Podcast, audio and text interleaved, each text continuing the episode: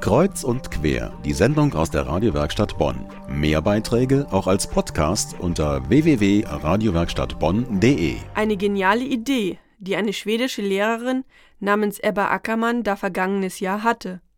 Und jetzt zündet sie in Bad Godesberg.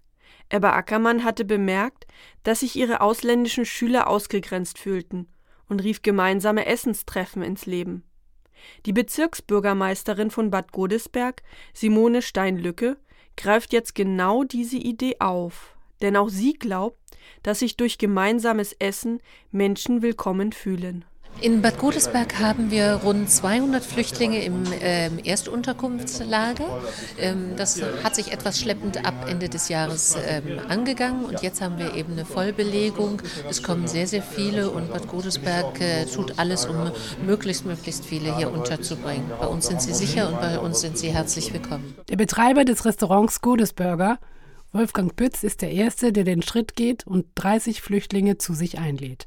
Sie wohnen im ehemaligen Landesvermessungsamt in der Deutsch-Herrenstraße. Es geht darum, dass wir eine Willkommenskultur hier äh, in Godesberg demonstrieren wollen und wir können das in diesem Rahmen mit einem kleinen Beitrag, hier Flüchtlinge zu empfangen und, und äh, eine Geste des Willkommens eben halt zu zeigen, können wir das bereichern. 30 Flüchtlinge, Familien aus dem Kosovo und aus Syrien mit vielen kleinen Kindern, essen Burger, Pommes frites und Salat im Godesburger dem ersten inklusiven Restaurant Bonns. Für mich ist es einfach der Aspekt der Mitmenschlichkeit.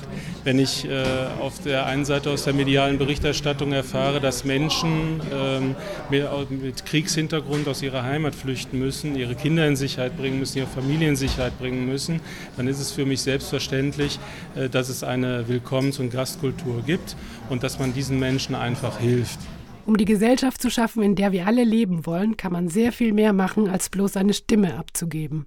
Das meint Ebba Ackermann, die schwedische Lehrerin, die auf die Idee kam mit den Essenstreffs. Die Godesberger Bezirksbürgermeisterin Steinlücke sieht das ähnlich. Mein Ehrgeiz ist es, dass dieses Projekt, weil es einfach so, so charmant ist und so einfach ist, dass sich das bundesweit in die Fläche äh, trägt. Denn das kann jeder, jede einzelne Kommune, egal wie klein sie ist, kann das ins Leben rufen. Da braucht man nicht viel für, nur ein bisschen Herz, ein bisschen Verstand, ein bisschen Engagement.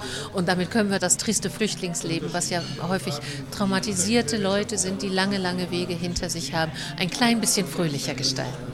Ein Beitrag war das von meiner Kollegin Patricia Gussmann über Gut Godesberg, die Aktion, bei der Flüchtlinge zum Essen eingeladen werden.